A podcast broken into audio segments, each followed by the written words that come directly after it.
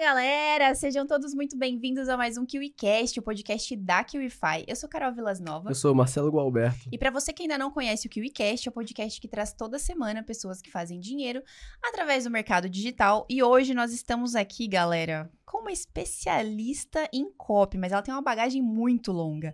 Ela começou sua trajetória na Empíricos há oito anos, é idealizadora do Copy Camp e hoje ela tem a sua própria agência de copy. Fundou o Mastermind Originals e a mentoria Creators.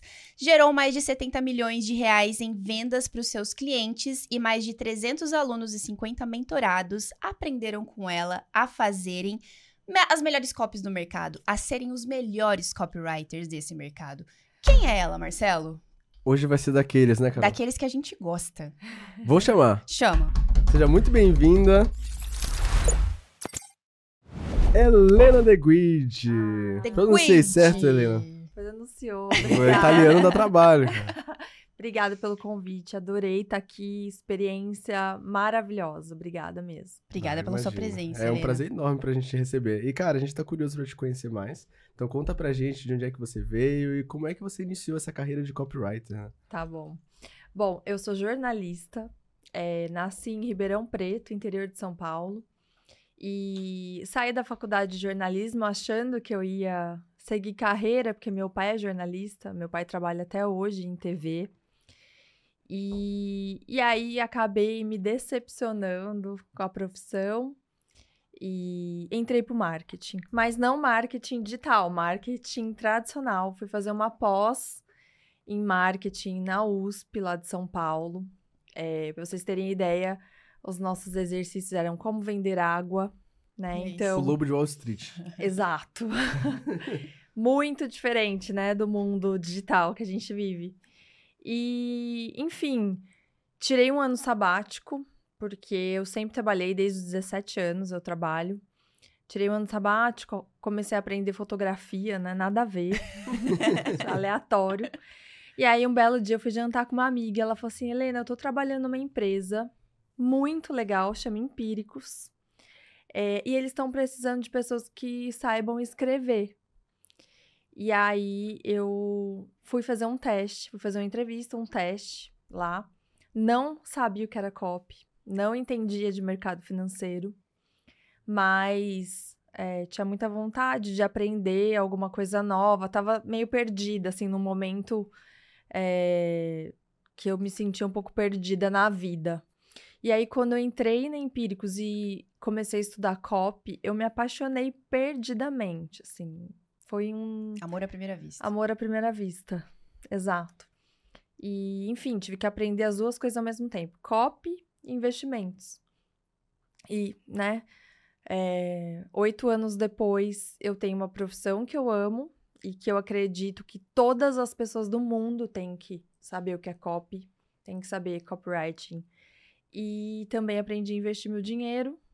É, sei o quanto é, falar sobre investimentos é importante para o brasileiro. E, enfim, é isso. A história é essa. Meu, que bacana, porque a gente recebe aqui todos os dias, todos os dias agora, né? Toda semana, Pior que é os verdade. dias. Todos os dias. Mas a gente recebe toda semana pessoas que trabalham com copywriting e não necessariamente trabalharam no mercado tradicional, não tiveram essa experiência numa empresa tradicional, CLT e tudo mais. Então fica a, a dúvida, a mesma curiosidade. Como é que funciona a carreira do copywriting dentro do mercado tradicional? Olha, existe, né? A maioria dos copywriters que eu estão no meu curso, na minha mentoria, eles realmente atuam hoje como prestadores de serviço, né? Ou freelas. Mas existe sim um mercado tradicional para copywriter que eu acho que até a- tem uma tendência de até aumentar esse mercado, porque as empresas offline elas vão começar a ver o que a gente está fazendo no digital e querer entender o que, que é isso né? E aí é, já é uma tendência que eu acho que tá acontecendo e vai aumentar, na minha opinião, nos próximos anos. Mas trabalhar no mercado tradicional, assim, eu posso dizer que é, eu era CLT, né, nas duas empresas do mercado financeiro que eu trabalhei, até é, eu fui sócia da Empíricos, depois do TC, mas num contrato de trabalho tradicional. E, mas eu nunca me senti uma funcionária CLT. Eu sempre tive uma cabeça uh, de, de dona, assim, de aprender não só copy, como as outras. Uh, as outras áreas que envolviam o meu trabalho. E acho que essa cabeça me trouxe uma experiência estratégica que eu procuro passar para os meus alunos também. Né? Então, é, claro, maravilhoso você pensar, né? Ah, sou copywriter CLT. Né? Tira um pouco daquela pressão da venda, né? De você ter que performar, de você ganhar um variável, né? Porque tem copywriters que entram em projetos onde eles só recebem variável. Então, assim, é uma.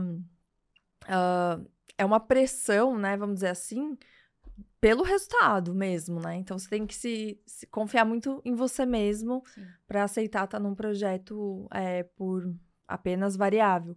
Então, se você for pensar assim, ah, eu era CLT, então eu era mais light. Não.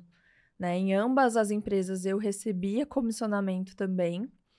Então, sempre tive uma cabeça de né, sangue nos olhos. Vamos vender, uhum. vamos fazer, vamos acontecer.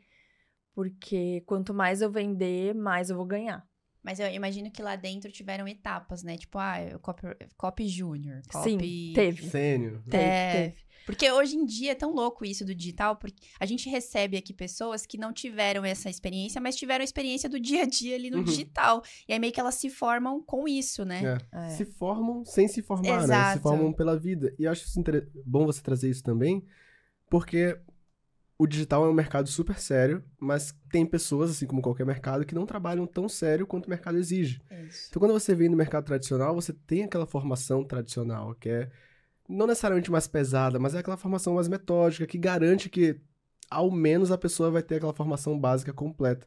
Já no mercado digital, qualquer um, entre aspas, pode se tornar um copywriter, pode se tornar um gestor. Então a gente não pensa muito em carreira, a gente pensa em atividade. Ah, eu sou copywriter, mas, Sim. por exemplo, você que veio do mercado tradicional passou por todo Passei. um passo a passo para poder chegar, cara, eu sou copywriter. Sim. É diferente, né? Então falando de estágios e Sim. carreira, quais são os estágios da carreira de um copywriter? Olha, eu entrei na Empíricos como copy júnior, né, obviamente, e saí de lá como copy sênior uh, e assumi uma área de copy no TC, né? Então era head de copy é, realmente passei por todas a todo o crescimento de uma empresa tradicional, é, recebia promoção, né, de, ne, nesse aspecto, né, de empresa tradicional mesmo. Agora, um copywriter que não tem essa oportunidade, né, que ele é forjado ali no dia a dia, né, no mercado mesmo, é, eu acho que essa diferenciação gera muita confusão na cabeça deles mesmos, né? Então, em que nível eu tô, né? É, como que eu sei em que nível eu tô?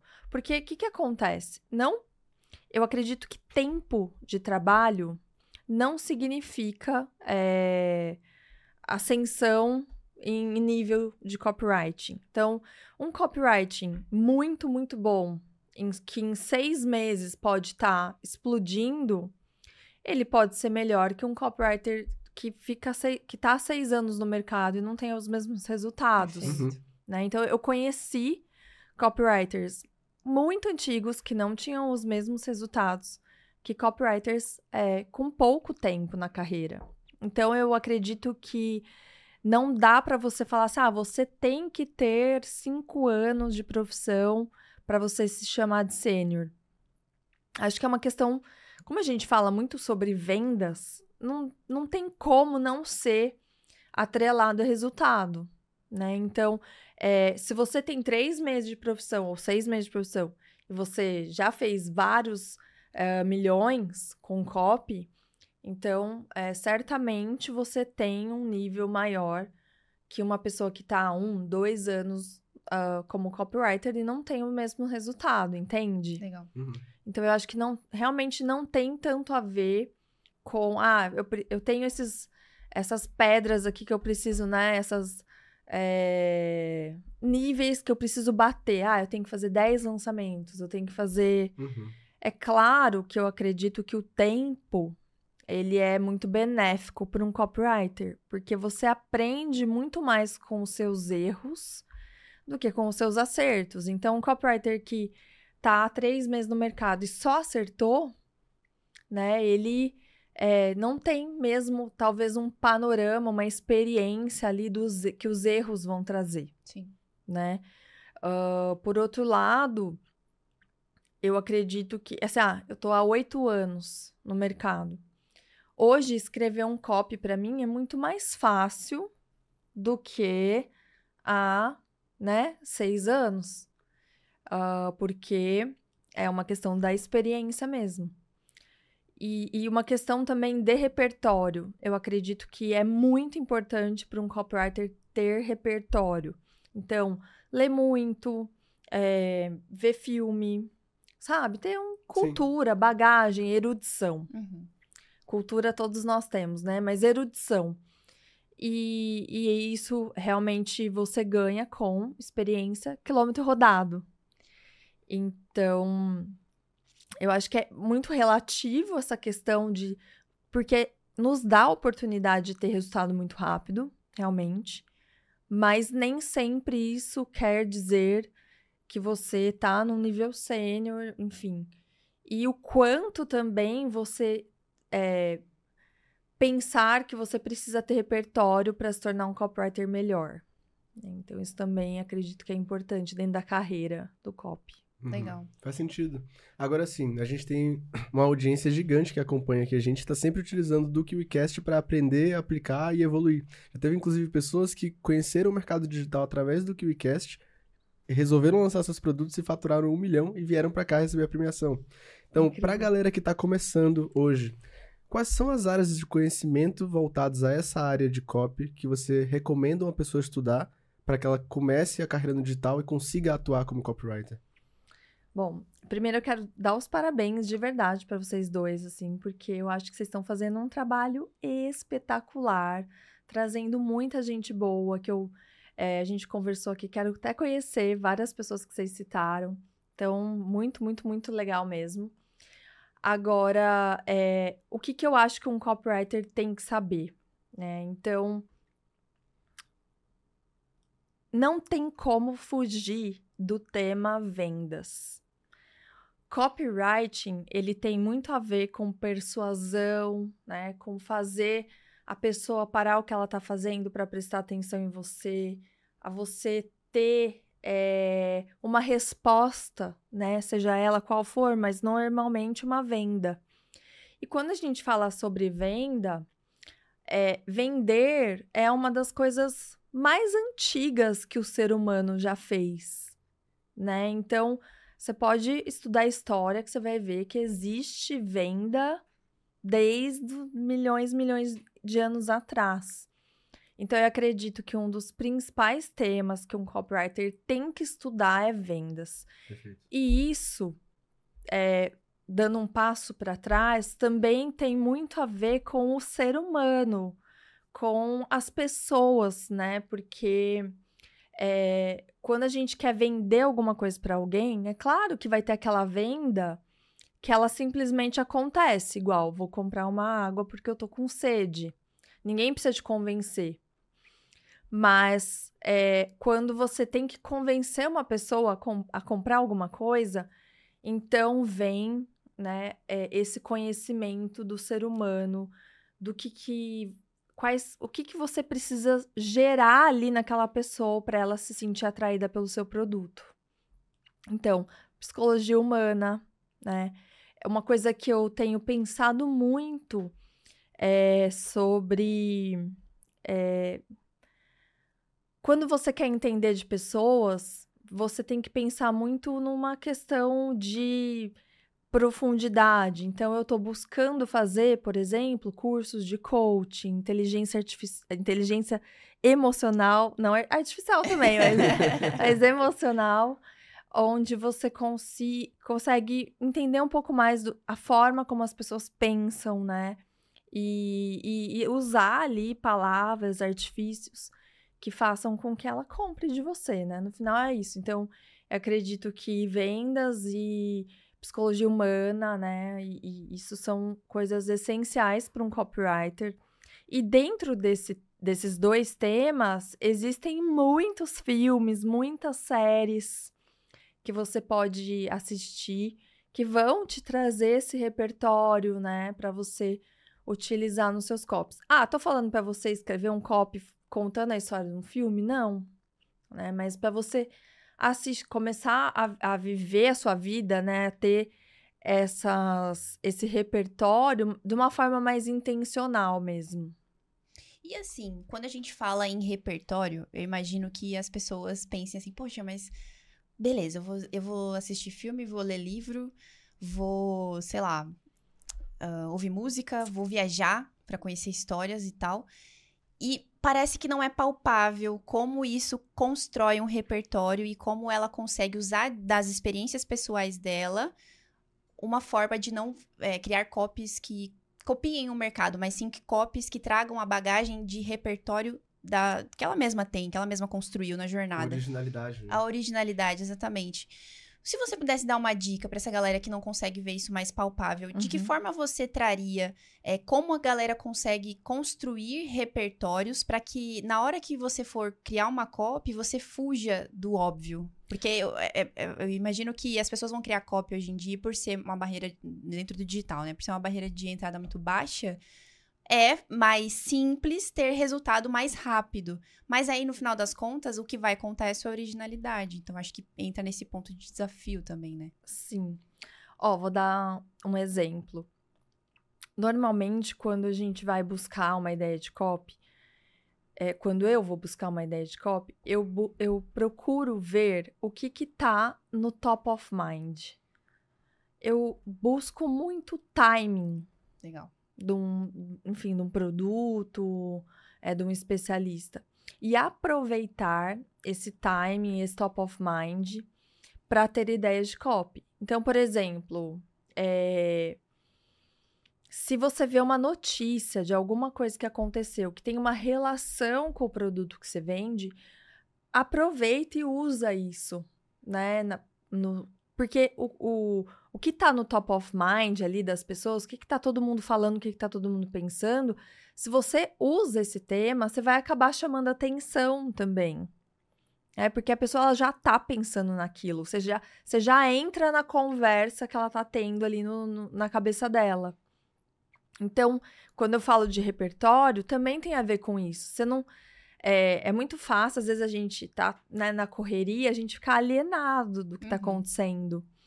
E dentro é, do mercado digital, você pode aproveitar uh, as trends. Legal. E, e, por exemplo, inteligência artificial. Ficou muito tempo essa, essa conversa, né? E as pessoas algumas preocupadas, algumas. Um, achando o máximo. Achando o máximo. E aí, muita gente acabou se aproveitando disso, mesmo que tinha um produto que não tinha nada a ver para vender. Verdade. Né? Então, assim, é, o repertório, ele vai. É claro que você deve ler Shakespeare, porque é um clássico, mas não é tanto isso, sabe? Que eu, que eu quero dizer. É, a gente, por exemplo, os livros mais vendidos, né? É, é, um, é uma lista que eu sempre tô de olho. Por quê? Porque ali tem as maiores dores das pessoas. Que as pessoas estão pedindo, que as pessoas estão precisando. A gente está num país que não lê. Então, se um livro tá na lista de livros mais lidos, você pode perceber que ali tem alguma coisa que as pessoas querem muito. E talvez trazer isso pro seu produto. Nossa, essa dica é fantástica, porque é meio que você pegar nas entrelinhas, né? Não tá tão óbvio, mas você tem que ter esse olhar mais crítico para pegar as coisas nas entrelinhas. Eu acho que copy, ele também exige uma sensibilidade, sabe? De você olhar esse tipo de coisa e, e conectar com o seu público de uma forma às vezes sutil, né? Outras não, você pode ser bem direto. Mas às vezes de uma forma bem sutil, trazer temas que as pessoas elas estão falando, sabe? E a gente às vezes só não tá escutando porque a gente não tá vendendo pra gente mesmo, mas ter essa sensibilidade. Ah, então a novela tá trazendo algum tema, né? Uh, não só os livros, mas quais as séries do, do Netflix que as pessoas mais estão vendo? Um exemplo disso, que recentemente saiu o filme da Barbie, né? Aí Nossa, você viu? Barbie em todos os lugares. Todos os no lugares. No digital e no presencial. Carol veio gravar de rosa, vocês Eu vim gravar de rosa. Fiz mechas e tudo. E quem tá ali do outro lado não, só ouve no Spotify e não acredita. É. Não é brincadeira, a Carol não veio ah, gravar. a galera ia perguntar. Ah, eu já ia olhar lá no histórico. Ô, Helena, me... perdão, você ia falar. Não, mas essa, essa trend da Barbie, uhum. ela traz também um ensinamento de tribos, né, Sim, pra verdade. gente. Tipo, como você pode é, usar, né, seja lá o que for, uma cor, uma frase, para você aproximar as pessoas, porque as pessoas elas buscam muito isso, né? A pertencer, né? Tanto que, só complementando esse assunto, finalizando ele, para você fazer a sua próxima pergunta. Tanto que esse filme, eu não, não lembro onde eu vi isso, mas é, fizeram um estudo, eu não assisti esse filme ainda, mas fizeram um estudo e disseram que esse filme ele foi desenvolvido para os adultos da época da Barbie, não necessariamente para as crianças de hoje. Porque uma criança vai lá hoje, ela não vai meio que se divertir tanto, mas é, um adulto que viveu a época da Barbie, que brincou de Barbie, vai assistir o filme vai sentir uma nostalgia. E olha que loucura, né? Quando que você vai imaginar isso? Mas é mais uma vez, isso tá nas entrelinhas. Uhum. Eu não sei qual que é a linguagem do filme, mas existiu essa essa, esse detalhe que pegou a galera daquela época e trouxe meio que para reviver algo que já não existe mais. Então, aquela coisa é. gostosa de, de vestir a, as roupas rosas e ir junto pro cinema de roupa rosa, enfim, a coisa Muito da tribo. Incrível. É. E a, o filme é, tem esse público mais velho e o público mais velho vende pro mais jovem. Sim, total. É um negócio sério, nada por acaso. Mas, Helena, já que a gente tá falando aqui de carreira e da galera que tá começando, eu percebo que o copywriter, ele consegue vender tudo. Então tem gente que vai vender nicho de saúde, nicho de renda extra, nicho de relacionamento. A única coisa que eles não conseguem vender é a si mesmo. Então, a gente estava até batendo um papo por cima disso ontem. Quais estratégias você utiliza ou até você recomenda para os copywriters que os copywriters podem executar para que eles possam conseguir vender seu peixe?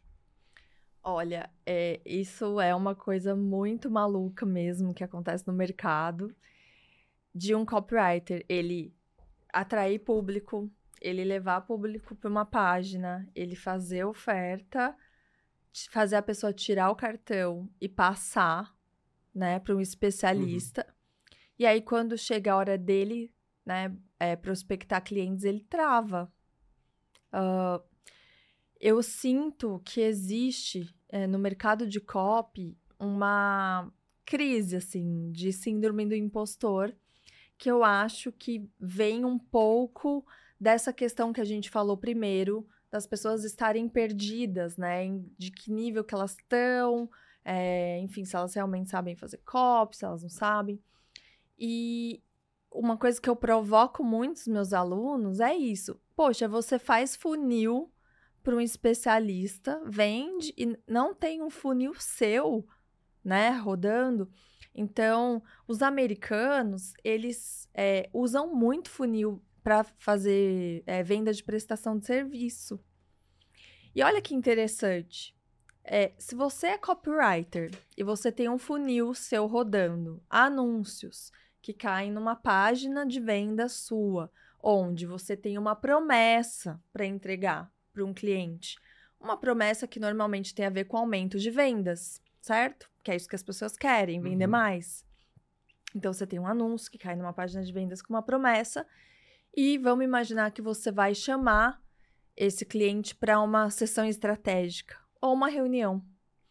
Nessa reunião, você vai fazer um diagnóstico da empresa dele, das vendas dele, das estratégias de venda dele, do, do canal de venda que ele está usando, quais outros canais ele poderia usar e oferecer para ele o seu serviço.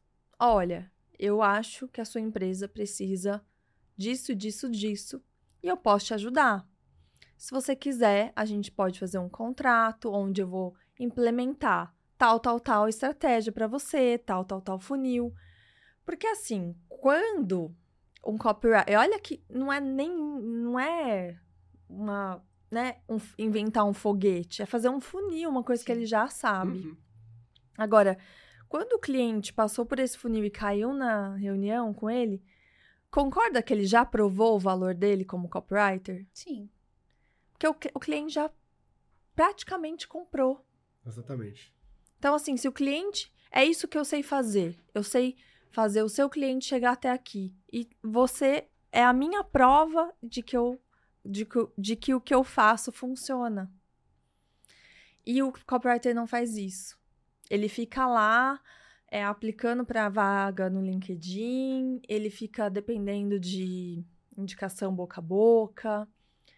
E parece que as pessoas elas têm muita vergonha, sabe? Elas têm vergonha de aparecer, elas têm vergonha de é, se expor, né? Porque realmente é difícil se expor, é muito difícil se expor. É, mas ainda assim, eu acredito que se um copywriter quer fazer um funil de venda sem aparecer, ainda assim ele tem grandes, enormes chances de dar certo. Né? Então, é, é curioso, é irônico o copywriter fazer isso para os outros, não fazer isso para ele mesmo. Sim.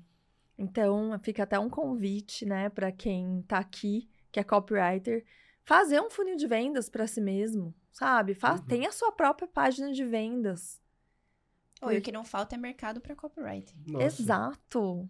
Quantos especialistas vocês recebem aqui que não reclamam que não tem é, copy, que Sim. precisa de copy, que não acha copy? Sim, é verdade. É boa parte do mercado, inclusive, uhum. que e, copy é o coração, que, é. enfim. E uma dica interessante também para copywriters é assim: se você for fazer um anúncio, é lógico que se você colocar marketing digital vai vir muita gente desqualificada. Então, se você for fazer um funil, nicha. Nicha em médico, nicha em desenvolvimento pessoal, nicha em saúde, em finanças. Porque se você nichar, é, você vai para você fazer um anúncio, você vai ter uma base menor para impactar, o lead talvez vai sair mais barato e vai ser melhor para você. Total. A gente recebeu, inclusive, essa semana o Giovanni Saraiva. E ele falou muito do poder do nicho. Justamente por isso, você acaba pagando mais barato pelo lead e você tem oportunidades de é, validar a sua estratégia, a sua experiência ali dentro daquele nicho. E você acha que tem alguma coisa a ver a a dificuldade de precificar o próprio serviço também? Você acha que a galera tem essa. acaba tendo essa dificuldade? Porque se expor já é uma dificuldade grande. E eu imagino que se expor e precificar por não saber, de repente, ter clareza de que nível tá e a partir disso precificar também seja um desafio. Nossa, Você sim. vê que isso. Acho que é um, um, um dos desafios. Porque quando eu, eu lancei minha mentoria, eu achava que os copywriters queriam estar perto de mim para que eu avaliasse o copy deles. E eu avaliando com mais anos né, de experiência, eles venderiam mais e teriam mais sucesso. E eu percebi que não. Que o que as pessoas buscavam né, por estar perto de mim é uma questão é, muito mais relacionada a negócios. Então, como prospectar, como precificar, como negociar com um especialista, como se posicionar, como renovar o contrato. Então tem toda essa questão, né, que tem muito mais a ver com business do que com técnica, que ninguém aprendeu na escola, ninguém aprendeu com os pais, porque os pais também não sabem fazer. E era, é, na verdade, uma das principais, de, é, uma das principais deficiências, um dos principais desafios que eu vejo que os copywriters têm hoje. Então, precificar é muito difícil. Até eu, quando eu vou né, vender o meu serviço da agência para alguém, eu quebro um pouco a cabeça para precificar. E quais são as, as formas que você encontra para poder chegar num valor justo? Olha, hoje é, eu acho que você tem que. Uh, primeiro, né, para um copyright. Para mim, eu sempre vou precificar por trabalho, por tipo de trabalho. Não gosto de precificar por hora, porque senão você está vendendo o seu tempo e não tem preço, né? Às vezes, o nosso tempo. Um, eu gosto de precificar por trabalho, então eu tenho um guia até hoje de precificação para copywriters, onde eu separei por nível, né? Então, júnior, pleno, sênior, e por tipo de trabalho. Que eu acho importante a gente ter uma média, tanto para o copywriter como para quem está contratando. Porque também a pessoa pode, né, receber ali um orçamento gigante, não sabe direito é, quanto custa e paga caro por um serviço, né? Às vezes ou paga muito barato e recebe um trabalho ruim. Então é bom para os dois. Acho que é, esse guia de precificação que eu fiz, achei que ficou muito legal, até por uma questão não só do, dos valores, como de posicionamento também. Porque eu acho que as pessoas, elas têm, é, embora elas sejam prestadoras de serviço, e às vezes freelance, elas não têm que se posicionar como uma peça, assim, sabe, qualquer ali do, do, do projeto. Eu acho que ela precisa se posicionar como uma empresa, porque isso até gera mais confiança em quem está contratando. Uhum. Né? Você não está contratando um Zé Uma pessoa. É, uma pessoa que está ali sozinha, que vai que ela fica doente, aí você, né? É, você se posicionar com uma empresa, com um nome, com um contrato. Isso gera muito mais segurança, é o que eu recomendo que as pessoas façam. Nossa. Legal. Essa é uma visão bem madura de, de mercado, né? E o pessoal, acho que muitas pessoas que não conseguem precificar ou oferecer o serviço, acho que eles estão lidando muito com essa síndrome do impostor. É. Acho que eles precisam dessa validação para se sentir tipo, ok, agora eu posso, então eu vou cobrar. E aí fica essa confusão. Mas sempre tem um jeito, né? Mas indo aqui para outro, outro canto do bate-papo agora, eu e a Carol, a gente estava conversando nos bastidores as direções que o mercado tem tomado.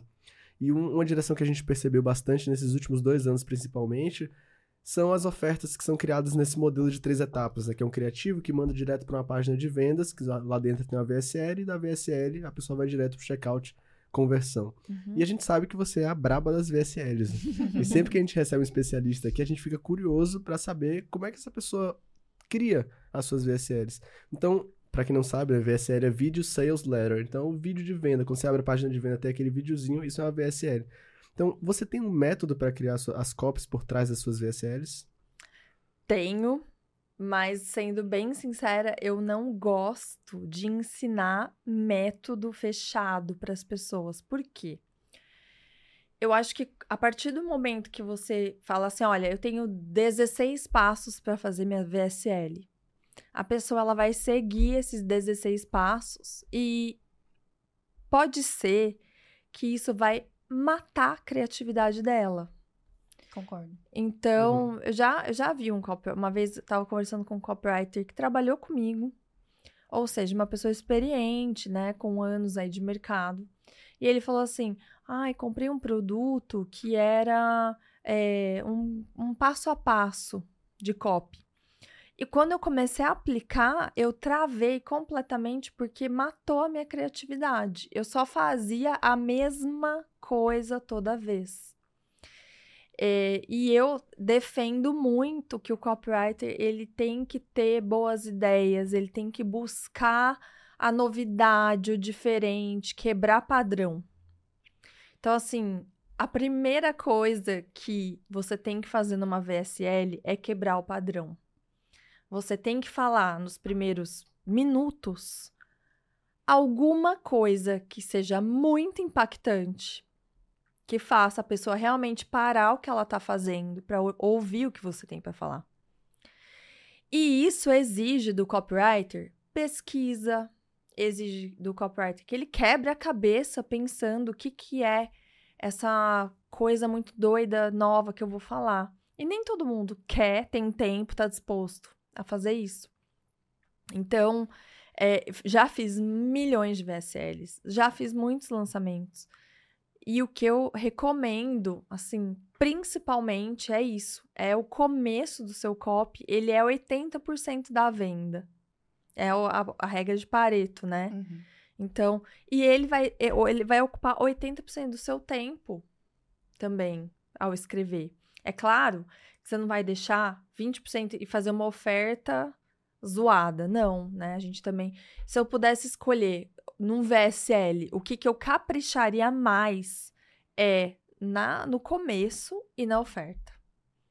Porque para mim é a, ali estão os dois pontos chaves do VSL. É você pegar a atenção da pessoa ali no começo, fazer ela ir assistindo, chama muita curiosidade, muito elemento de curiosidade, muito prova, prova, prova, prova, prova, e uma oferta tão irresistível, tão simples, que vai fazer a pessoa querer passar o cartão ali naquela hora.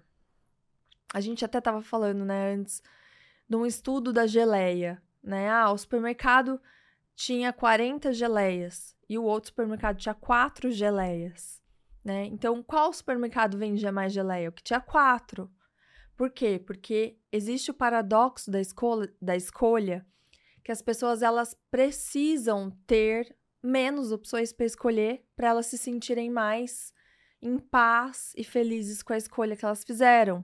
E isso vale também para o copy, né? Então, assim, se você faz um copy com uma oferta confusa, com uma oferta que tem um monte de bônus lá que não serve para nada, a, a pessoa ela fica tão, né, desnorteada com aquilo que ela acaba, você acaba perdendo o cliente. Então, assim, acho que um desafio do VSL é você realmente falar alguma coisa que tire a pessoa da zona de conforto dela, que quebre o padrão, que faça ela assistir seu vídeo. É, buscar mesmo frase por frase, sabe? É ela tem que ir para a próxima frase, ir para a próxima frase, ir para a próxima frase.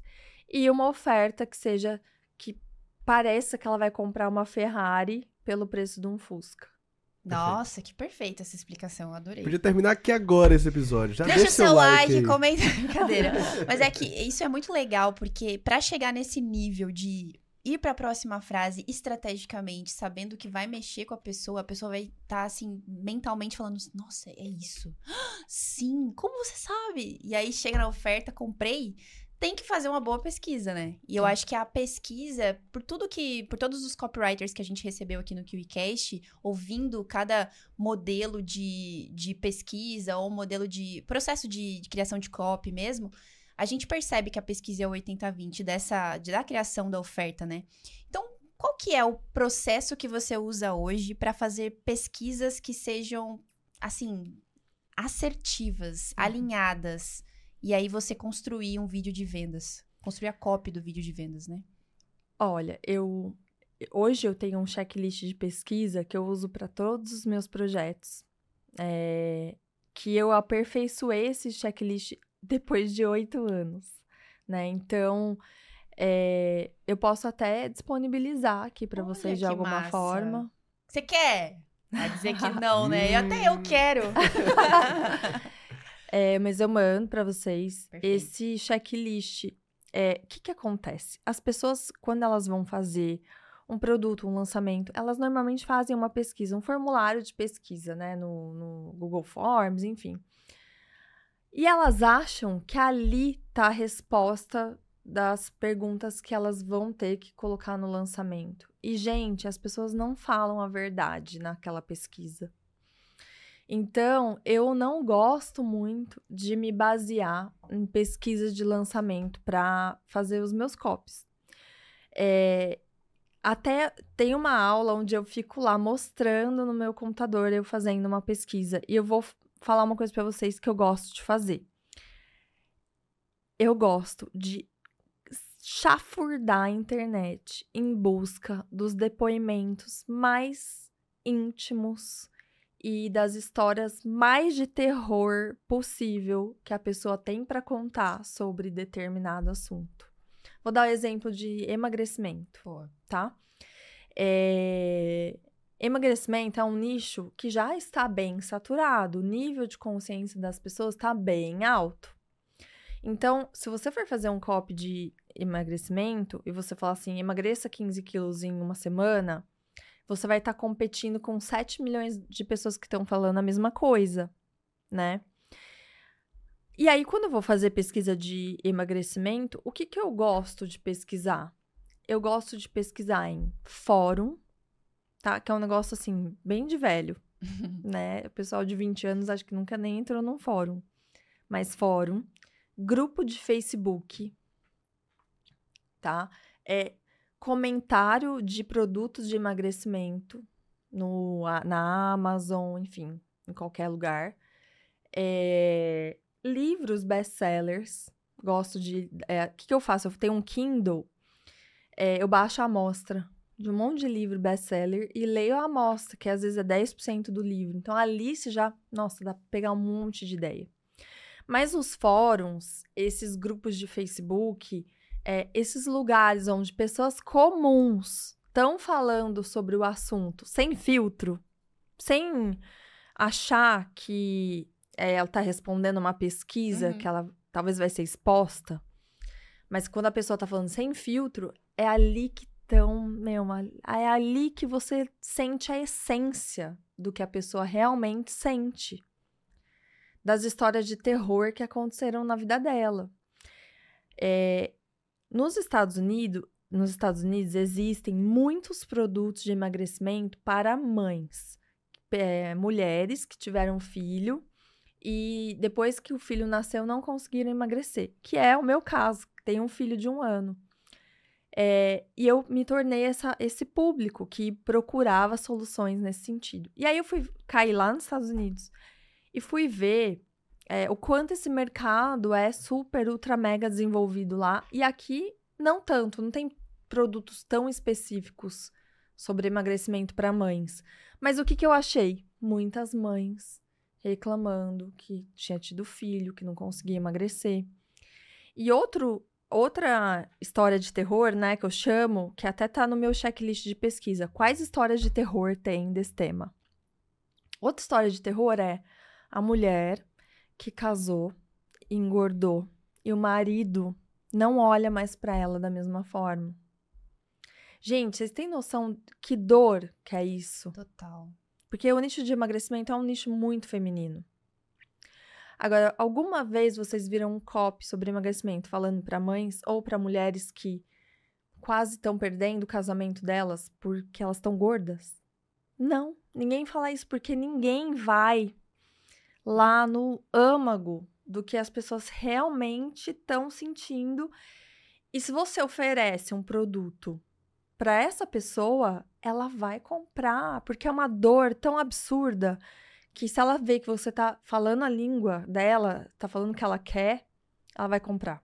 Fica a dica quem Nossa, tem produto de Já deixa o like aí, porque isso foi um grande insight, assim. A gente ouve várias formas de fazer pesquisa e eu sempre, a gente sempre traz essa pergunta aqui porque é uma das maiores dificuldades da galera que vai fazer copy, a pesquisa. E realmente uma dor desse nível, a pessoa não vai falar, ela não vai falar no formulário. Não vai.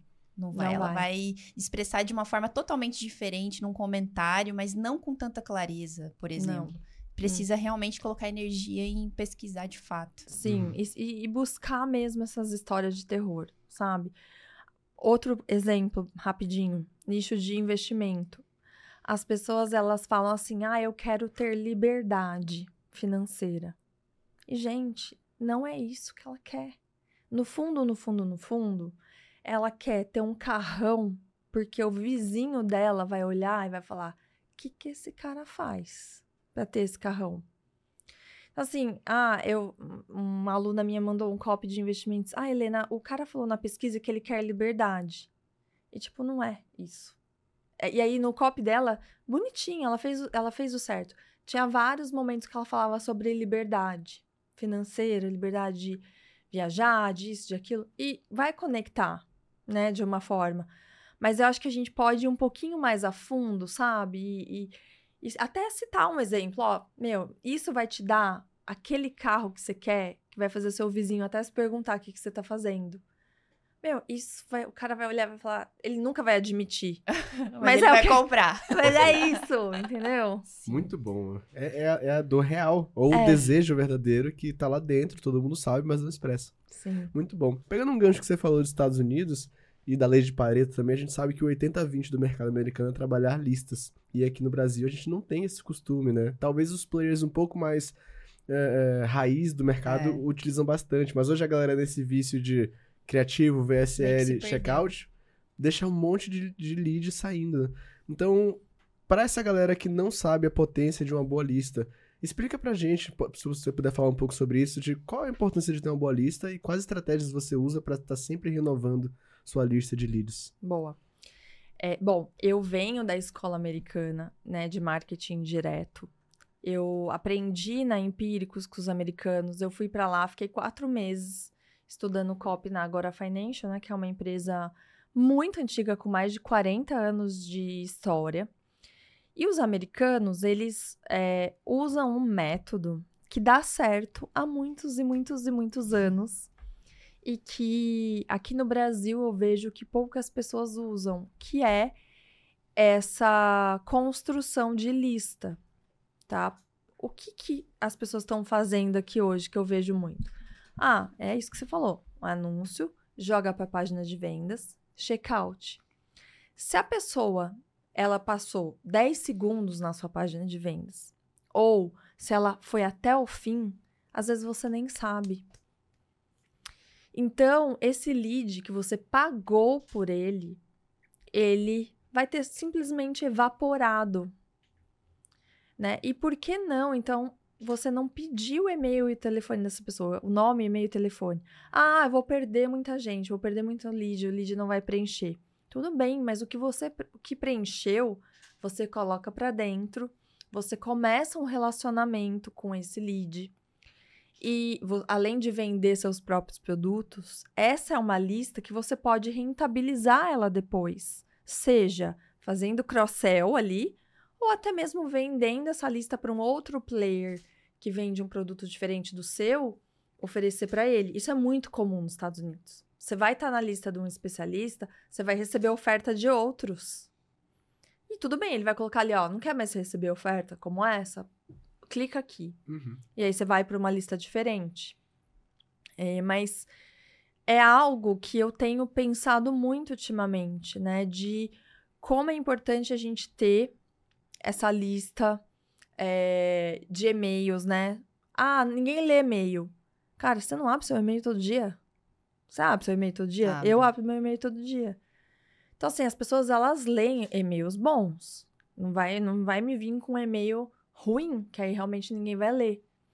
Mas você, se a pessoa ela entrou na sua página, ela se interessou por esse tema. E aí, nada melhor do que você começar um relacionamento. Então, o que, que é o modelo de negócio da Empíricos? É baseado, por exemplo, na, na, no modelo americano de marketing direto, que é três pilares: lista, copy e produto, tá? Você, basicamente é isso. Você tem o, a lista, o, uh, o tráfego do seu site, o copy e um produto com um especialista. Você pode é, contratar um especialista para fazer um produto para você Pode, a Empíricos funciona assim. Tem vários especialistas contratados por eles, entregando seus produtos.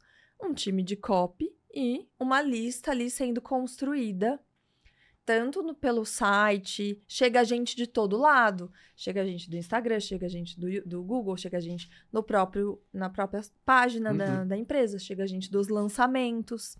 Então, toda essa lista é gente ali o, to, o dia inteiro entrando, nova né? Então, é, e aí, dentro dessa lista de e-mails, você pode vender N produtos, tá? Ah, se a pessoa ficar triste, que tá recebendo muito e-mail, ela vai sair. Mas se você tiver entregando conteúdos interessantes que interessam ela, ela vai ficar, ela vai ler. Perfeito. E é aí, aí a probabilidade dela comprar alguma coisa de você ou de você ou de algum parceiro uhum. seu porque isso é uma coisa que aqui no Brasil poucas pessoas fazem também, que é trocar a lista. Então, vamos lá, eu tenho um produto de copy. Por que, que eu não falo com uma pessoa de tráfego para eu vender o meu produto na lista dela e ela vendeu dela na minha lista? Sim. Né? E aí você paga uma, um, como se fosse um afiliado ou paga por disparo. Enfim, tem N é, formas de fazer isso acontecer. Fato é que as pessoas elas tratam o lead de uma forma descartável, né? Sendo que ali tem todo um ouro, né, que pode gerar lifetime velho, né, que é o você vender para a mesma para a mesma pessoa várias coisas. Agora sim, falando, aproveitando que a gente está falando de anúncio, página de venda e checkout, você comentou nos bastidores que consegue baratear o custo dos anúncios através da copy. Eu queria saber como é que você faz isso. Como é que é possível baratear o custo dos anúncios através da copy? O que, que essa copy precisa ter? Vamos lá. Hoje, é, todo mundo está passando por um momento difícil com o custo do lead. O custo do lead subiu para todo mundo. Se o custo do lead subiu para você, comenta aqui embaixo. É. Épocas, épocas, de vacas magras do é. tráfego pago. então, é, e aí a gente entendeu que anúncios podem mudar tudo. É, eu já fiz lançamentos que um único anúncio trouxe 80% dos leads. Uau e que um único anúncio vendeu 40, 30% daquele lançamento. Esse anúncio, por exemplo, que eu, que eu usei num lançamento, ele, ele foi usado em outros cinco lançamentos e sempre era um anúncio que convertia mais. Então, se você acerta a mão no anúncio, ele pode mudar tudo para você. Um anúncio realmente ele muda uma empresa ele pode fazer um lançamento sair de seis para sete dígitos. Cara, eu já vi isso acontecer. Isso é real, tá? Então, como que eu faço para fazer um anúncio que pode mudar a minha empresa? E aí é teste, tá? Existe, na minha opinião, uh, algumas formas de começar um anúncio que, é, que são, assim, formas é, seguras, tá? Que você começa um anúncio e que pode, enfim, na verdade são, eu criei algumas formas de para você começar um anúncio que são fixas. Você pode usar, ah, então eu vou fazer um lançamento aqui de emagrecimento. Pego lá as ilhas de criação, que é o nome que eu dei, e aí faço um anúncio para cada uma dessas ilhas de criação. Então, é, o que, que eu acredito com isso? Eu acredito que é muito difícil a gente criar coisas do zero. É, é, complexo, exige repertório, tempo, né, muitas ideias. Então, eu acredito que a gente precisa ter uma limitação criativa tá? Como copywriter. O que, que significa uma limitação criativa? Você ter um tema escolhido e você ter um tem, talvez um tempo específico. Então, é, muitas pessoas, muitos, muitos copywriters, eles funcionam melhor sob pressão. Você pode ver que vai ter copy, que ele precisa entregar um copy amanhã, ele só consegue fazer hoje. ele fica procrastinando, Ai, não. Meu, precisa entregar amanhã. Nossa, parece que vem, né? Vem, porque é a pressão do, do prazo. Então, é isso que eu chamo de limitação criativa. E você também ter temas específicos que é, você pode usar para criar criativos que funcionam. Agora, o que, que todo criativo tem que ter?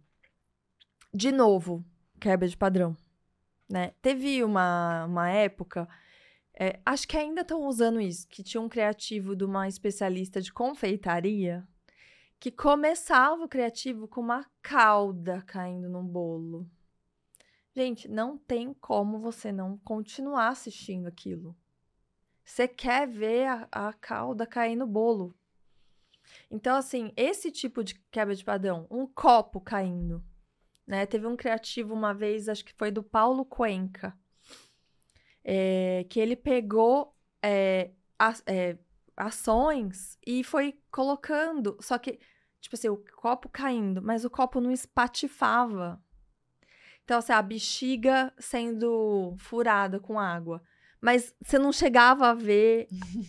Então, você ficava só naquele. Oh. sabe? Expectativa na muito expectativa bom. e quebrava muito padrão. E era um negócio que você não conseguia. Então é, é um pouco disso que eu quero dizer. É, ou você falar uma frase, ou fazer uma pergunta muito. É, que chame atenção mesmo, sabe? Talvez uma pergunta que a pessoa ela mesma faz, né? Então, ah, por que, que você ainda não tá ganhando dinheiro na internet? Só você não tá ganhando dinheiro na internet, né? Então, assim, esse tipo de quebra de padrão que faz as pessoas assistirem um anúncio, tá? E, na minha opinião, também é movimento. Acho que as pessoas elas gostam muito de movimento, né? Como eu disse, o copo caindo, é, a pessoa no carro. Na Empíricos, a gente fez muitos anúncios no carro que é, se tornaram controle, né? Que a gente fala que são os melhores. Legal.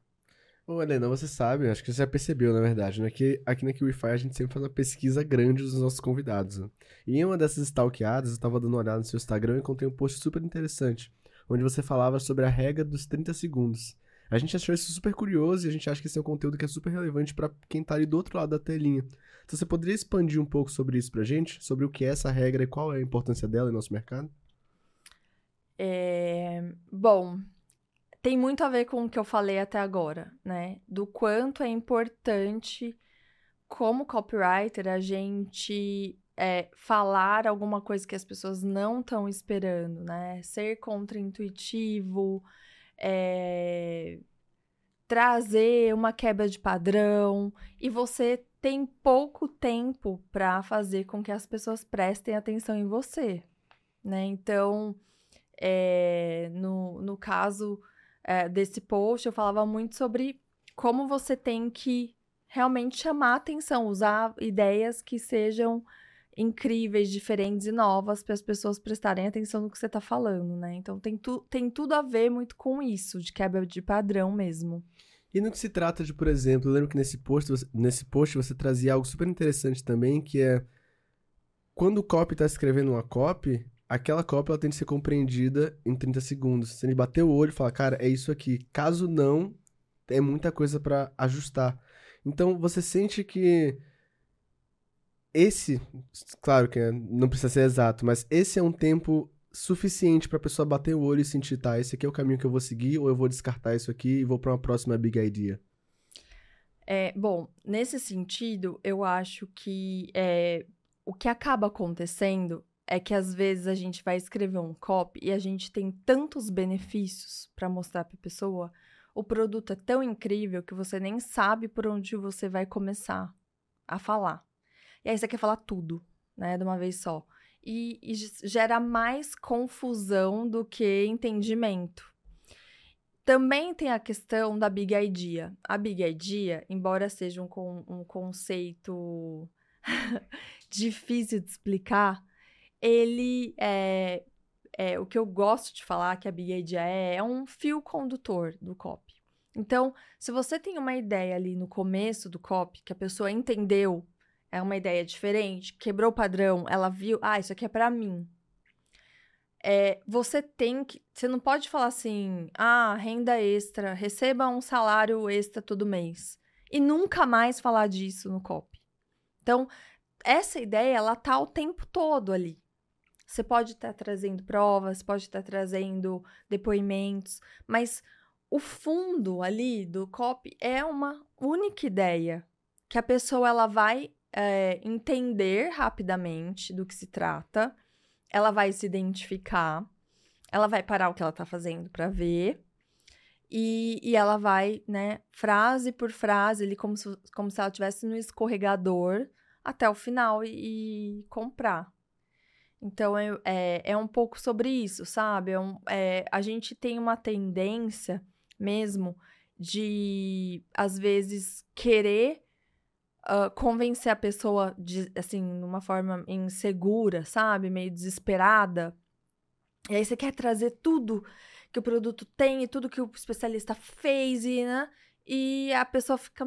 não entende, né? Então, assim, é, é muito também outra... É, outra dica importante é muito sobre quem está do outro lado e pouco sobre o especialista e o produto. É, vou dar um exemplo. Uh, na Empíricos existiam, sei lá, 10 produtos diferentes, tá? Mas se você olhar os copies da Empíricos, você vai ver que dificilmente ele tá, começa falando sobre o produto. Não. Ele começa falando sobre uma ideia que é importante para o leitor ou para quem está assistindo. É, e o produto é o. É o. Sabe, é coadjuvante. Uhum. Tá ali no final da oferta. Às vezes, cê, às vezes tem copywriter que nem cita tanto sobre o produto. Então, é muito sobre o que a pessoa quer, o que é importante para ela, o que é um benefício para ela, que vai fazer ela uh, realmente se interessar e continuar vendo. Massa. Você ia falar mais uma coisa? Não. Ah, legal. Não, é porque a gente tem essa, essa visão de que o Big Idea e tudo mais. E, e, na hora de construir a copy, às vezes os copies, eles, os copywriters mesmo, profissional, eles podem estar olhando em, em diversos, diversas maneiras, principalmente quando se, tá, se trata de lançamento. Você conversando com você ontem, você trouxe esse ponto que eu acho bem relevante tocar, é que alguns copywriters do, mer do mercado, quando o assunto é lançamento, eles se preocupam muito com o formato que isso vai ser entregue. E quando existem outros pontos mais importantes que ele precisa focar. A ideia seria um desses pontos? Sim, o principal. Eu me sinto um disco furado falando isso, porque parece que é tudo que eu falo toda vez. Ah, mas hum. é importante, porque é só assim que a gente aprende, uhum. né? É. Eu percebo que uh, as pessoas acabam valorizando muito o formato. Tipo, ah, eu vou fazer um perpétuo, vou fazer um lançamento, quatro vídeos, três vídeos, uma live, e, esquece do principal, que é trazer uma ideia que seja impactante, excitante, tenha um benefício, nova, que a pessoa nunca viu. Então, gasto um monte de tempo ali pensando, ah, que, que formato eu vou fazer? Ah, será que eu faço três vídeos ou dois vídeos? Ah, no vídeo um eu faço, falo isso ou falo aquilo? E não pensa no que é mais importante, na minha opinião, que é essa ideia. O que, que eu vou falar que vai fazer as pessoas quererem ouvir, seja lá quantos vídeos, quanto tempo for. Então, eu bato muito nessa tecla, até porque eu escuto, né? Eu tô em alguns masterminds de pessoas muito grandes no mercado e eu escuto uma reclamação dos copywriters que é assim: ah, eu paguei um copywriter, mas só eu tinha as ideias, o, o especialista falando, né? Só eu tinha as ideias de copy. É, esse copywriter, ele só escrevia e-mail, ele não trazia ideias novas. Então, ah, é, fui fazer um processo seletivo, o copywriter copiou o meu conteúdo, não trouxe nada novo. Então eu tô vendo assim, é como se o mercado tivesse um pouco mais sofisticado também. Os especialistas também perceberam que falar mais do mesmo não vende mais e estão buscando novas ideias. Por quê? Porque se ele só ficar falando disco furado que todo mundo tá falando, ele não vai vender. E não vender significa que é um problema muito grande para uma empresa, certo? Uhum. Então, um, o que eu recomendo, né, para um copywriter, antes dele se, dele se preocupar em quantos vídeos, quantos minutos, quantos, qual formato que ele vai usar num lançamento, numa página, é ele se preocupar, tá? Eu tenho esse produto, eu tenho esse especialista, eu tenho essa promessa, eu tenho esse benefício. Como que eu vou pegar isso aqui, uma ideia ordinária, que às vezes é emagrecer, ganhar dinheiro. Né? Como que eu vou pegar essa ideia ordinária e transformar ela em algo extraordinário? Que vai fazer as pessoas quererem saber o que é, embora seja algo ordinário. Porque você coloca uma roupa naquilo que deixa aquilo mais sexy, que deixa aquilo mais diferente. Então é é um pouco sobre isso, sabe? Eu sinto que tudo que a gente falou até aqui, em um momento ou outro, assim, é, traz como cerne, né, do, do que a gente falou até aqui, é isso, que é você ter repertório, você ter pesquisa, que você ter ideias, é você tudo que você faz como copywriter em busca do da atenção do cliente, que tá super difícil de conseguir, é, do lead mais barato, né? Do, enfim, da gente tentar achar formas de driblar a audiência e, e o, o mais do mesmo, Né? Perfeito. Né? Eu, eu concordo com isso. Hum. Nesse momento aqui que a gente tá gravando esse podcast de hoje. 13. Hoje é dia 13 de setembro de 2023 nós estamos passando por uma sofisticação de mercado gigantesca dentro do marketing uhum. digital, do, do, mercado digital mesmo como um todo. Como você trouxe aí, é, alguns copywriters talvez tenham entrado numa zona de conforto e até os especialistas estão percebendo isso e muitos especialistas, inclusive, escrevem a própria copy por não encontrarem bons Exatamente. profissionais, né? Verdade. Então isso quer dizer que tem mercado, você só precisa entender de sofisticação de mercado e estudar pra caramba. Uhum. Porque tu não pode parar de estudar um mercado desse. É, literalmente. E acho que também o pessoal se apega muito ao formato, porque quando você bota, entre aspas, a culpa do formato, você tira a autorresponsabilidade da cópia. É. Então é fácil dizer, ah, mas é porque esse aqui era para ter entregue em webinar, ao invés de entregar em VSL. Só que, independente do formato, se você tiver uma big idea bem clara, uma copy bem escrita, vai converter. O formato ele é o ajuste final do funil, mas a copy é, é, a, coluna espin... é, é a coluna vertebral. Uhum. Então é uhum. talvez seja uma falta de autorresponsabilidade e transferência de culpa. Exato. E pegando um ponto disso que você falou, de autorresponsabilidade, também entra aquela coisa de que você não, você comentou aí que você não gosta de dar checklists, checklists ou métodos. Uhum. Porque no final das contas é sobre pessoas e você precisa fazer, você precisa de uma energia ali para colocar e criar talvez o seu próprio método. Perfeito. E exige a sua entrega. É claro que existem fundamentos que você vai seguir, uhum. mas para escrever uma cópia hoje em dia e pegar e trazer esses elementos únicos, uma ideia diferente de tudo que as pessoas já viram, você vai ter que trabalhar muito mais. Eu vejo que hoje em dia tá cada vez mais difícil. Sim. Olha, eu conheci um copywriter brasileiro é, que morava nos Estados Unidos e ele era um superstar lá. Porque ele vendia muito. Tipo, muitos, assim, muitos milhões de dólares mesmo. É, chama Evaldo Albuquerque. E um dia eu tava conversando com ele e falei, tá, e, e como, onde você busca suas ideias, né? E ele falou assim, olha, eu fico o dia inteiro, assim, ele é bem workaholic, tá? Mas ele falou assim, ah, eu fico o dia inteiro ouvindo podcast, ouvindo livro, enquanto eu tô lavando a louça, eu escuto livro, é, eu vejo, assim, é um nível de consumo, de uh, cultura que a gente realmente não tem, né? O, é, e o quanto isso é importante para vender mais, né? Então, é algo que eu acho bem importante. Agora, voltando só um pouquinho nessa é, parte da estrutura, eu acho que eu fiquei devendo aqui trazer uma estrutura que eu gosto. Legal. Legal. que é a AIDA, tá? É uma estrutura que eu gosto de usar. Acho que quem tá começando, tá meio perdido para escrever, é, deve usar a estrutura AIDA, porque ela é muito simples e traz resultado.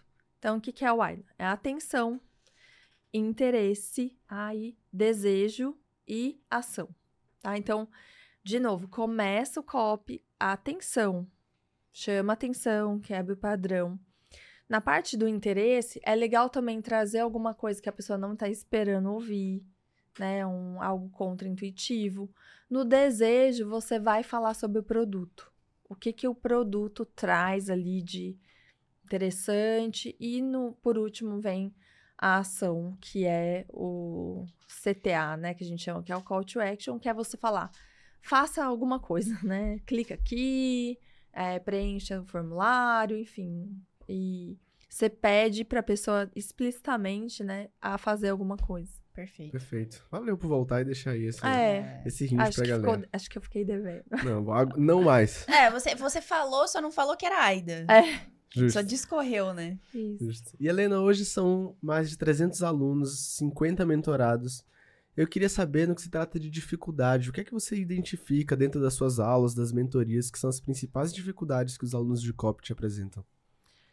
Ah, principalmente entender o que, que é uma Big Idea e como buscar e como procurar e como saber que teve uma Big Idea, né? Então, como que eu sei que a minha ideia é big, que a minha ideia é boa, que a minha ideia vai vender. Infelizmente, não existe uma prova que você passa ali que te fala se a ideia é boa ou não. É simplesmente tentar vender, colocar o copy na rua, testar, né? De repente, um anúncio ou um, um advertório, né? Um texto, um e-mail. É importante a gente testar ideias para ver se elas ressoam, se a pessoa dá alguma resposta, se ela abre seu e-mail, se ela clica no anúncio, se ela lê, se ela comenta. Então, eu acho que a principal dificuldade disparada é essa, realmente. É a mais importante, né? Por isso que gera tanta dúvida. É a questão de ter ideias.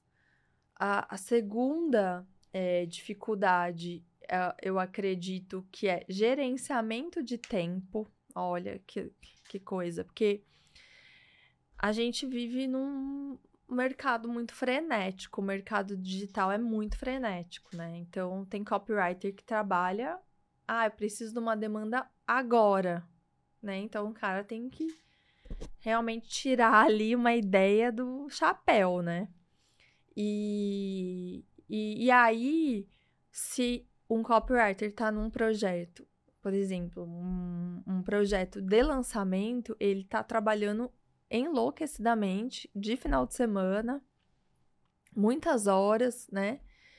E fica difícil para esse copy separar tempo para buscar ideias, construir repertório, é, pensar na carreira dele, né? Então, eu acredito que um dos grandes desafios é gerenciar o tempo, para separar um tempo ali, até assim, separar um tempo para ter ideias, uhum. para pensar nessas ideias.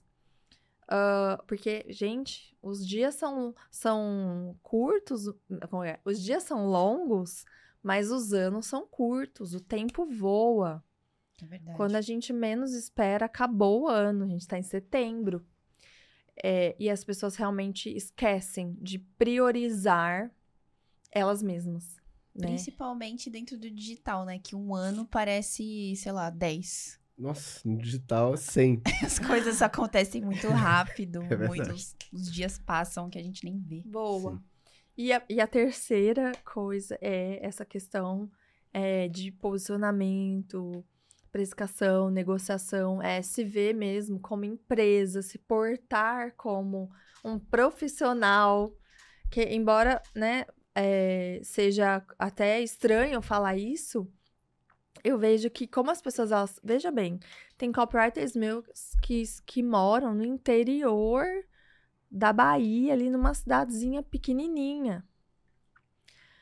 Pensa no background dessa pessoa, como ela cresceu. É uma realidade completamente diferente da minha e da de vocês. Então, para essa pessoa, ela se ver como um profissional, uma empresa, é um passo gigante que ela tem que dar de crenças que ela tem, uhum. né? De que é, de responsabilidades. Então, é, hoje tem copywriters que estão na minha mentoria que estão fora do Brasil, Estados Unidos, Inglaterra, é, Argentina. Então, assim, são pessoas de muitas, com muitas histórias. Tá? Tem a história de um copywriter, o Samuel. Quando ele entrou na minha mentoria, ele mandou uma foto da mesa de trabalho dele. Era uma mesa de madeirinha, assim, que ele mesmo fez, é, com um computador velho. E quando eu vi aquilo, me tocou muito, porque eu percebi assim, cara, esse. Ca... E ele é bom copy. Ele é bom copywriter. E eu acho que ele só entrou na mentoria porque ele sabe que ele é bom. Mas ele precisava ser construído. Ele precisava ser forjado como profissional, né? Como se portar, sabe? Ele, ele aprender mesmo, como uma pessoa que já passou por, por aquilo, a se posicionar. Então, assim, é, é, uma, é um caminho uhum. que muitas pessoas têm que é, seguir que não nem sempre é claro, na verdade a maioria das vezes não é, porque a gente não aprende a é diferente nos Estados Unidos que o cara nasceu, ele vai ler pai rico, pai pobre. É verdade. Né? Então assim, a gente tem um caminho, tem muitos, sabe, muitos desafios mesmo para passar, para viver. E isso é uma das coisas que mais me traz sentido e propósito para o que eu faço hoje, que é realmente ver pessoas como Samuel, que chegaram com a mesinha de madeirinha, que hoje estão morando numa casa linda, tendo prosperidade. Isso é muito incrível mesmo. Isso é incrível. muito bacana mesmo. A bacana. transformação que o mentor causa na vida dos alunos. É bem é. bonito. É lindo. Cara, a gente tirou várias dúvidas aqui Só hoje. Só que ainda hein? tem mais, né? Tem dúvidas da caixinha de perguntas. Você topa responder? Claro, vamos lá. Posso Bom. começar? Manda, manda lá, cara. Arroba Henry e Contreiras. Meu Deus, será que eu falei certo? Aí foi querer começar. E Contreiras. Olha só. Podia ser Nossa. eu que ia pegar esse pepino. Olha aí, então tá bom. Arroba Henry e Contreiras. Qual a estrutura de copy para uma página de vendas de alta conversão? Bom, vamos lá. estrutura de copy de uma página de vendas.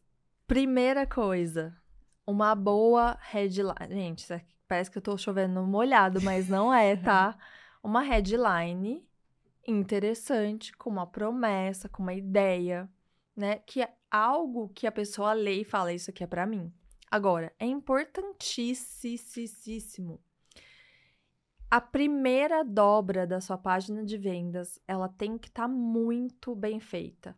Você, de novo, vai gastar 80% do seu tempo nessa primeira dobra. Por quê? 100% da, das pessoas que clicaram no anúncio e chegaram na sua página, é, elas vão ver a primeira dobra. E no COP, a gente está jogando um jogo onde as pessoas elas vão embora. A gente tá num funil. E o funil realmente, ele vai fazendo, ele vai, você vai perdendo pessoas a cada segundo, né, dentro de um funil. Então, é importantíssimo essa primeira dobra tá muito bem feita. E aí, quando eu digo muito bem feita, é poucas informações, não soca mil, um quilo de texto na primeira dobra, não precisa falar tudo que o produto entrega, né? Então, eu sou adepta de uma primeira dobra clean que tenha um botão. Se você for fazer um vídeo de vendas, apenas um título, vídeo de vendas e botão. Com essa estrutura, eu vendi milhares e milhões de reais, milhares de assinaturas e milhões de reais na Empíricos. Se você olhar uma página de vendas da Empíricos, é título, né, headline, vídeo de vendas e botão. Só. Não tem aquela página de vendas longa, é, que fala do especialista. A gente não usava esse tipo de página de vendas. Então, é, eu gosto muito desse formato mais simples possível, tá? Agora, se você quer fazer uma página longa, que tenha é, uma bio do especialista, que tenha a descrição da oferta. Eu gosto do, do método AIDA, tá? Gosto de deixar o especialista no começo. Eu tô vendo muitas pessoas deixando lá no final. E às vezes as pessoas não chegam no final porque elas não constroem a confiança que elas precisam para continuar lendo o copy. Então, gosto do especialista logo no começo. É, provas, tem que ter provas. Então, se eu pudesse dizer um, um, uma estrutura, é uma primeira dobra muito foda, especialista, provas e oferta. Não gosto de página de vendas muito gigante. É, tem uma frase, agora eu não sei de quem é, porque, enfim, atribuem a vários autores que é desculpa o texto longo, eu não tive tempo de escrever pouco. Porque quando a gente é, quer escrever muito, a gente a, a gente está falando qualquer coisa, a gente está jogando um monte de texto lá. Para você escrever pouco, você tem que pensar muito em cada palavra. Você não desperdiça palavras. Então, quanto menos você tiver que escrever, mais difícil é. Porque você tem que colocar mais cuidado, mais carinho, mais energia ali para deixar um texto muito, muito, muito, muito bom. Então, eu acredito que página de venda gigante é a pessoa que ela foi vomitando lá e quem quiser ler e tanto faz, entendeu? Legal. Legal. Pergunta do arroba Duda Seixas. Qual o segredo para fazer boas headlines? Sempre travo e não consigo.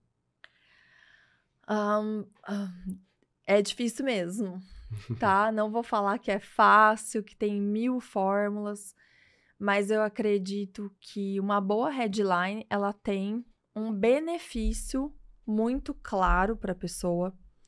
É, ela tem. Eu gosto muito de usar é, especificidade, tá? Então, gosto de ter números, gosto de ter prazo, tá? Então, se eu, se eu for prometer alguma coisa, eu vou.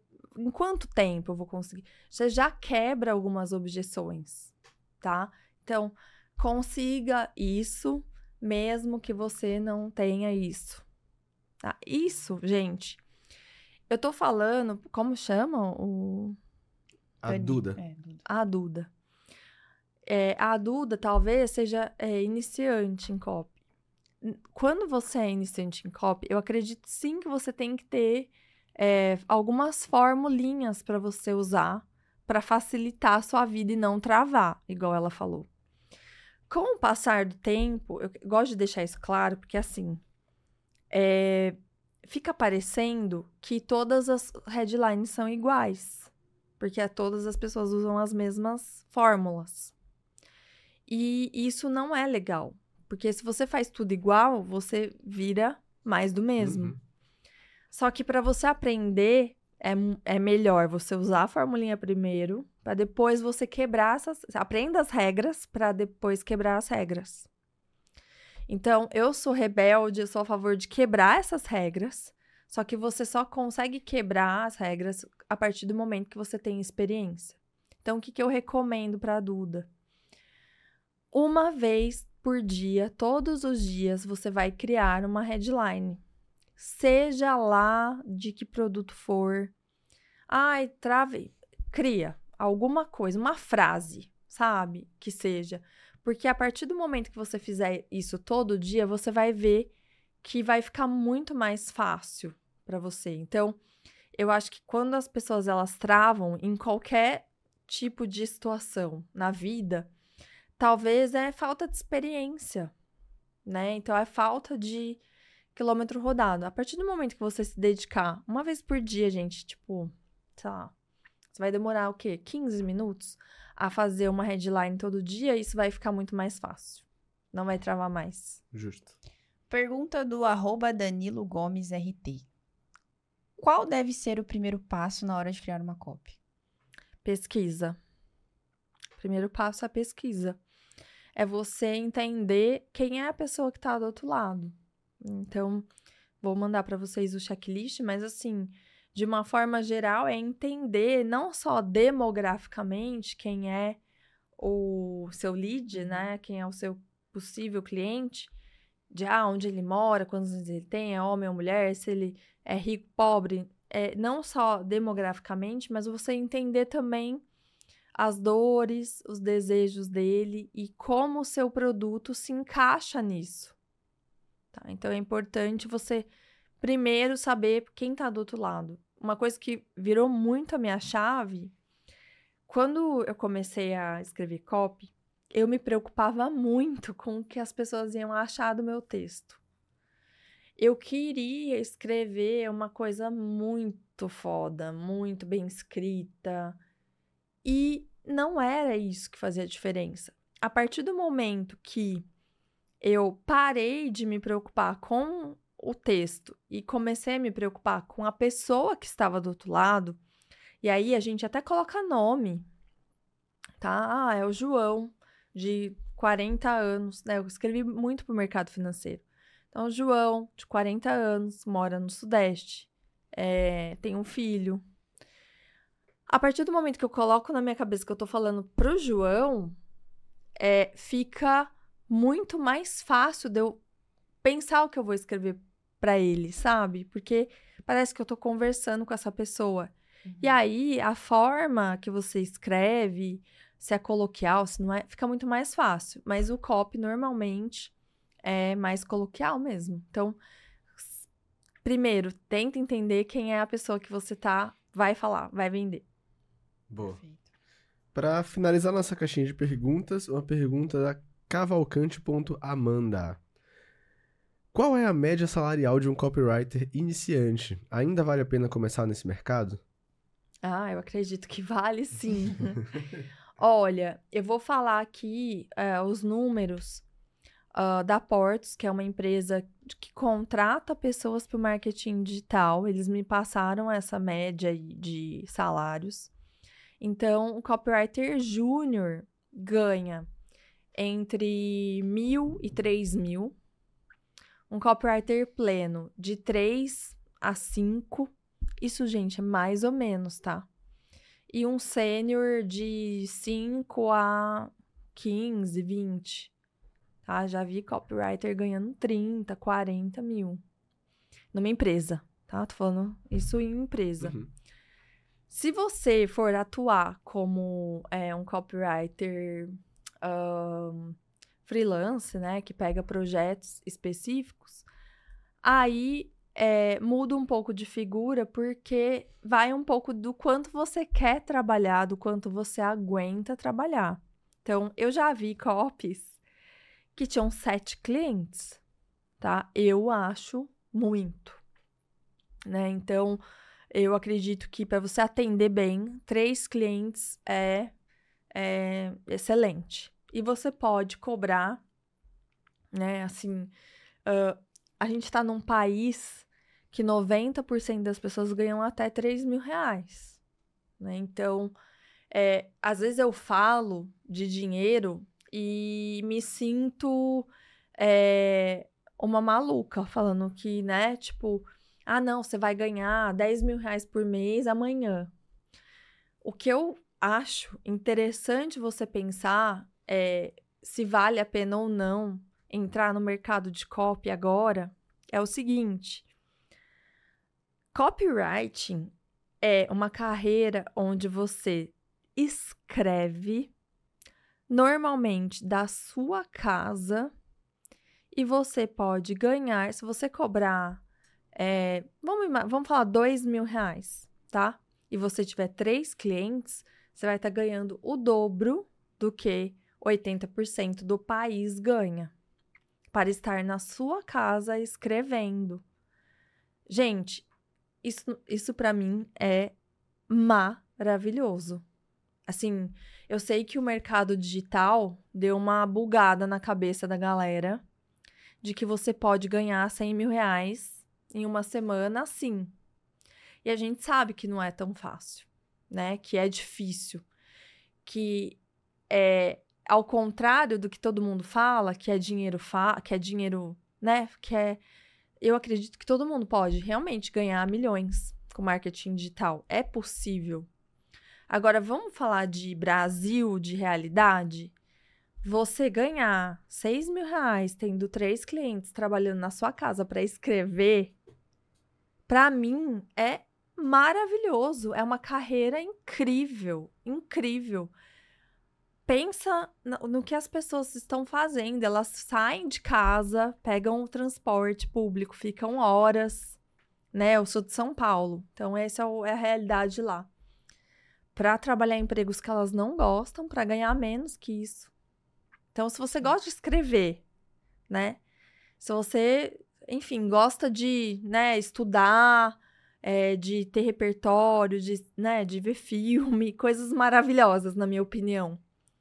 Se você quer trabalhar de casa, se você quer ganhar bem, né, levando em consideração o país que a gente tá, eu acho que copywriting é uma carreira muito, muito, muito incrível e muito promissora, porque como eu disse aqui no começo do podcast, eu acho que vai existir um movimento de empresas grandes do mercado offline que vão começar a olhar para copy e vão querer copywriters que trabalhem de casa, porque, né, depois da pandemia a gente deu uma mudada nessa mentalidade de home office, né?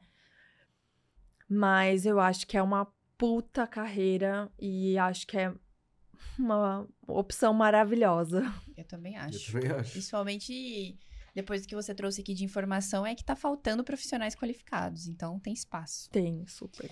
Que podcast incrível, né? A gente já sabia. Você gostou do papo? Gostei, amei. A gente também. Espero que a galera bom. de casa tenha gostado. Acho que eles fácil. aprenderam muito. Oh, yes. Mas não terminamos, né, Marcelo? Não terminamos. A gente costuma finalizar nosso episódio com o quê, Carol? Com uma pergunta reflexiva.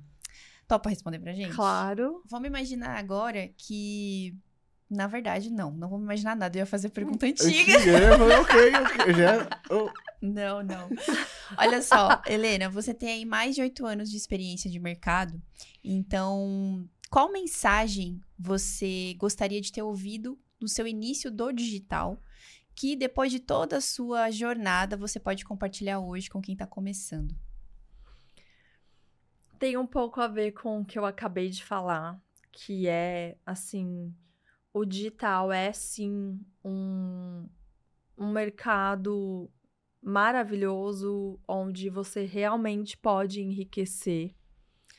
Mas a gente tem que tomar um pouco de cuidado com essa mensagem, ao mesmo tempo em que ela pode te deixar numa cilada, onde você, se você não atingir um resultado X em tal tempo, você vai achar que você é pior que os outros, que você é... Enfim, você acaba se comparando. Né? Eu já caí um pouco nessa cilada, nessa armadilha de me comparar e às vezes até ficar triste, sendo que eu tive resultados espetaculares, né? Então, eu acho que a gente tem que ter é, as expectativas certas quando a gente está começando, realmente pensar que se eu tive todos esses resultados e esse conhecimento que vocês é, viram aqui hoje, foi porque eu tô há oito anos. Se você tá começando agora, tudo bem você demorar, né? Não se coloque tanta pressão assim para fazer um 6 em 7 amanhã. É, eu acho importante para o copywriter ele estudar, sim, técnica, é muito importante, tá? O, as, as, as vagas que surgem, é, os especialistas, eles querem técnica. Então, é, não deixe de estudar, de fazer curso, de ter, é, de fazer mentoria, de estar tá com, com pessoas que possam olhar seu copy, corrigir, né? É, dizer se tá bom, se tá ruim, enfim, dar feedback. Mas pense também na sua carreira uh, de uma forma mais estratégica e pensando no futuro. O que, que você quer? Qual que é o seu modelo de negócio? O que, que você quer para você? Porque isso vai definir muito do que você vai fazer. Né? Eu sou mãe, eu não quero fazer lançamento porque eu não quero trabalhar de final de semana, porque eu quero ficar com meu filho. Então eu tenho muito claro para mim o que eu quero e o que eu não quero. É, e eu acho que a gente tem a opção de escolher, sabe? Então, assim, ah, tô começando agora, experimenta tudo até você é, conscientemente entender o que faz sentido para você ou não. E é, invista também nessa parte de inteligência emocional, de se valorizar. Se você puder, faz terapia, tá? Para ninguém colocar valor em você, para você saber seu valor, para você, isso vai te ajudar tanto. Você não tem noção que uma das coisas é, que mais vai te ajudar na sua carreira e é óbvio na sua vida pessoal é você se conhecer e saber seu valor. Porque se você se conhecer e saber seu valor, você vai fazer coisas que você gosta, você vai saber dar seu preço, você vai não vai deixar é, de se abalar por é, algo que você ainda não está pronto, né? Então, eu acredito que é uma jornada de autoconhecimento, de técnica, tá? Não é simplesmente sentar a bunda e escrever. Eu acho que tem, a gente tem que se construir, né? E isso é uma coisa que não é da noite pro dia. Não cai nessa armadilha de achar que as coisas são da noite pro dia. E pensa que você se você quer ser copywriter, sempre vai ter gente para você ajudar, tá? Então, por exemplo, é, hoje eu fui no salão fazer um, uma escova no meu cabelo E eu tava conversando com a, com a moça, ela tem um espaço de massagem. E eu falei: e se você, quando você for fechar um serviço, você oferecer outro? A gente tava até conversando uhum. aqui da, do salão que você frequenta, que a dona faz isso. Então, é, isso é uma estratégia de upsell, de cross-sell, né? De você vender, oferecer outros produtos ali para a pessoa. Order bump, enfim, upsells podem é, chamar aí como vocês quiserem. Acredito que as pessoas sabem o que é order sim, bump. Sim, sim. Depois de 180 podcasts, se você não souber o que é um upsell, comenta aqui embaixo que a gente fala. a gente vai te bater ó, online. a gente vai te xingar nos comentários. Brincadeira. Mas é isso, é você ver que copy, venda tá em tudo. E não tenha vergonha de se vender também, porque, gente, você vai saber fazer isso para os outros, você não vai fazer isso para você mesmo? Pelo amor de Deus. E se precisar da minha ajuda, tô aí. É ah, bem demais. Bom demais. Esse episódio foi incrível, mais uma vez. Mais uma vez. Curtiu esse bate-papo, Helena? Nossa, demais. Vocês é. são incríveis. Obrigada pelo ah, convite. Que Nós que Obrigado agradecemos. Não terminamos ainda, Não né? terminamos, né? porque temos presentes. Presentes. Quero ver Ai, o que, que você vai fazer com essa cesta. Ai, você Jesus. já viu essa cesta? Já. Nova, né? Uhum. Tem um. Ah. Helena. Olha! Que demais! Uma caneca! Gente, já, eu já vou ter que ir embora vestida no roupão. Exatamente, por isso que eu falei, não sei o que você vai fazer com essa cesta. Não, quando ela falou assim, nossa, não tem mala, eu falei, vixi, uhum. daqui pro final Cês do dia tem mais problema. Vocês têm que avisar as pessoas, venha com uma mala gigante. Ó, se vocês verem alguém vestido de roupão branco amanhã no aeroporto, sou eu. Depois... Que bonita essa caneca dela uhum. ficou. Deixa eu ver se eu consigo abrir pra ti. Ai, por favor. Ah, se bem que eu acho que dá pra. É, por isso KiwiFi, como sempre, inimiga da dieta. Gente, KiwiFi é muito boa ainda presente, hein? Gente, olha que lindo! Ah, que maravilhoso! Literalmente para agradecer a sua presença aqui no podcast. Inimiga da dieta Inimiga mesmo. da inimigos, dieta. Inimigos. Isso aí. O que é isso aqui, gente? Balinha de café. Grissini. Olha! Nossa, muito obrigada. Me senti assim, super mimada. ainda nem acabamos também o dia, ainda Mas... falta coisas para viver. Uh, olha, assim, eu não ia falar nada, mas eu quero trazer aqui um assunto pro próximo podcast. Vou, vou. Traga. Vou pensar aqui no copo do Como ser convidada duas vezes pela QIFI. Eu, isso aí é uma carta de vendas. Como ser convidado duas vezes para vir no podcast da QIFI. Aposto que eu ia vender, hein? Ó, oh, comenta aí. Você quer um, um podcast número 2 com a Helena? Nossa, vou, eu vou chamar meu público, hein, pra comentar.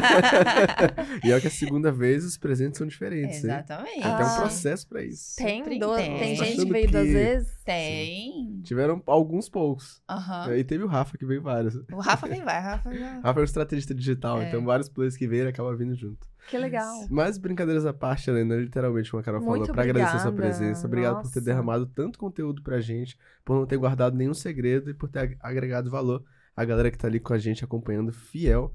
Inclusive, pra galera que te conheceu aqui agora, quer continuar acompanhando o seu trabalho, deixa aí sua rede social para eles continuarem te seguindo. Tá, então minha rede social é copyguide. É um trocadilho que eu fiz com o meu sobrenome, que embora seja italiano, já vou deixar isso claro aqui, que é De Guide, a pronúncia. Eu fiz uma brincadeira com o guide, que é guia em inglês. Então, é Copy Guide. É, tem um canal no YouTube aqui com meu nome, uh, LinkedIn também. Show. Enfim, todo Helena De Guide. Vai aparecer aí embaixo o arroba. ótimo, maravilha. Facilitar a vida da Muito galera. obrigada. Perfeito. E o que, que as pessoas precisam fazer depois de um podcast como esse, Marcelo? Para você que ficou com a gente aqui até o final, você tomou uma excelente decisão. Afinal, conteúdos foram derramados aqui, né? E se você não deixou seu like, já deixa o seu like, se inscreve no canal se não está inscrito, ativa o sininho para receber a notificação sempre que sair mais um KiwiCast e deixa aqui nos comentários o que é que você aprendeu com a guia da COP. Ah. Deixa aí nos comentários. The Guide. The Guide. E, Carol, tem um recadinho a mais pra eles. Onde é que tem. a gente se encontra, Carol? No próximo KiwiCast, né? Um compromisso e eu espero te ver lá. Te vejo lá. Valeu. Obrigada.